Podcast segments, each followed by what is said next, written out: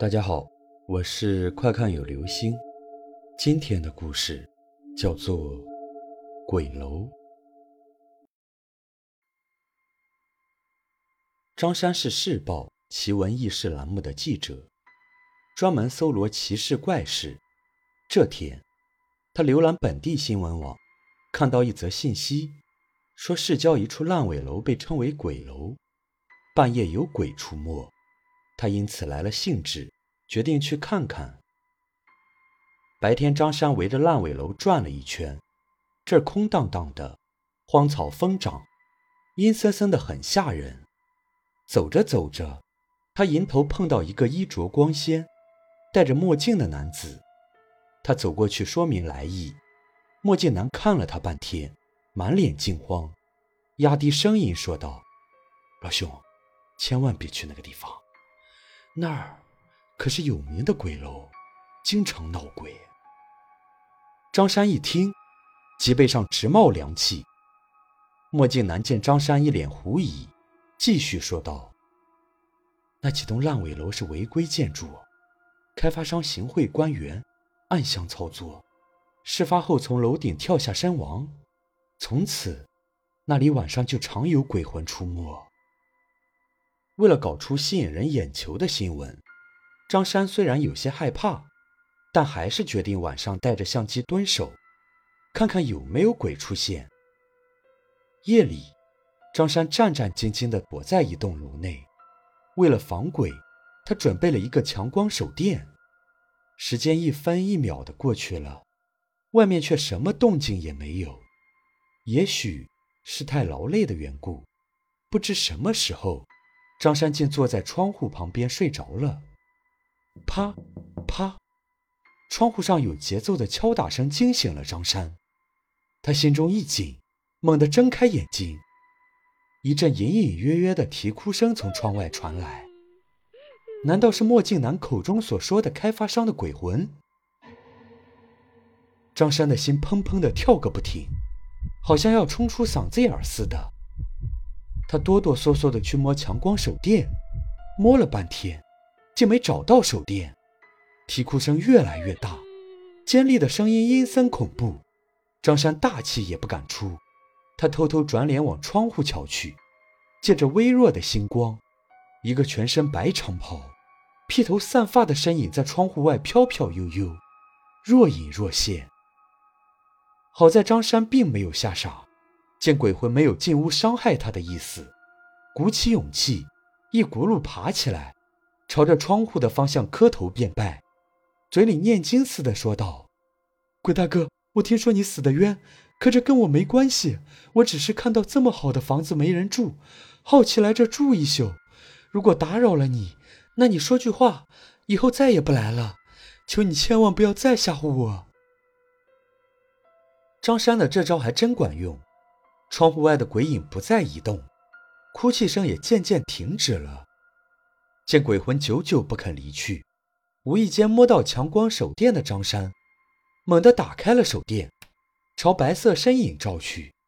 白色身影微微一颤，身体渐渐缩小下去，突然猛地一抬头，露出了森森白骨，两个眼睛空空如也，嘴巴突然裂开。吐出一个半尺来长的猩红色舌头，张山大叫一声，强光手电也扔在了地上。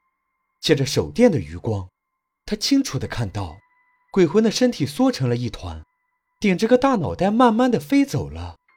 天空中传来凄厉的声音：“不要打扰我清静。”鬼魂没了踪影，张山一下瘫坐在地上，浑身上下都被汗水浸透了。天一亮，张山就收拾东西，准备离开这吓人之地。临走时，出于好奇，他打开窗户，伸头看了看昨晚鬼魂所经之处，竟发现地上躺着一枚戒指。张山翻窗而下，捡起戒指，心里不禁狐疑起来：难道鬼也戴戒指啊？难道是有人恶作剧，装鬼吓唬他？虽说昨晚瞬间缩地法，他想不明白，可这里面一定有蹊跷。无论如何，这次他要弄个水落石出。当天晚上，张三来到烂尾楼，开始实施他的计划。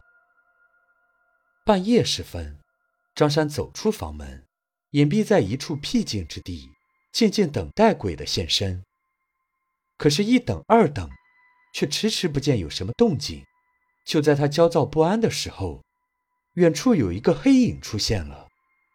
张山屏息凝气，眼睛一眨不眨地盯着黑影。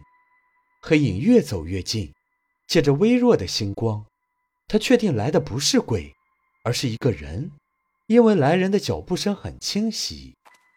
此人拎着一个提包，走路慌慌张张，不时回头张望，好像怕人发现似的。来人是谁？他半夜三更来这里干什么？难道他就是昨晚的鬼？黑影匆匆忙忙进了张山住处的楼道，不一会儿，就有阴森恐怖的鬼叫声传来。为了不打草惊蛇，张山蹑手蹑脚地爬到四楼。鬼叫声正是从四楼左手边房间里传出。张山正想敲门，却发现房门没有关严。顺着门缝，他看到来人正蹲在地上，打着微型手电。给一个气球人充气，旁边还有人的头骨模型和假发。怪不得昨晚看到的鬼魂飘飘悠悠，原来有人在楼上用线系着木偶，鬼魂身体缩成一团，是气球撒气。为了吓人，他真是挖空了心思。张山一步一步走过去，并思考该怎样惩罚眼前这个吓唬他的人。来人似乎感觉到气氛不对，猛然回头一望，借着手电的余光，张山看清了来人的面目，竟然是墨镜男。墨镜男看到张山，啊的一声，一下子栽倒在地上。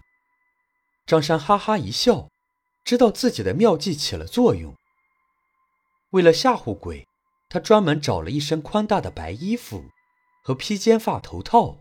把自己也打扮成鬼的模样，墨镜男肯定以为自己招来了真鬼，吓晕了。当务之急是把墨镜男叫醒，可张山摇了半天，也不见他醒来。为了安全起见，他拨打了幺二零后，又拨通了幺幺零。幺二零先于幺幺零来到，张山跟救护车去了医院。墨镜男刚醒，警察就到了。张山把事情经过一五一十全说了，虽然墨镜男一再说只是跟张山开玩笑，可警察还是把他带走了。第二天上午，一群警察在烂尾楼里搜寻，在一处杂乱的碎石下，找到了一个年轻女性的尸体。后来，张山听说，墨镜男是本市城建局局长的堂弟，局长贪色。找了个小三，却被小三勒索。他怕事情传出去影响仕途，便杀了小三，让堂弟把他埋在烂尾楼内。为了营造有鬼的假象，墨镜男便装鬼吓唬张三，没想到被张三识破了。张三拍鬼抓鬼，破了一件大案，一时间竟成了当地的新闻。好了。这就是今天的故事，鬼楼。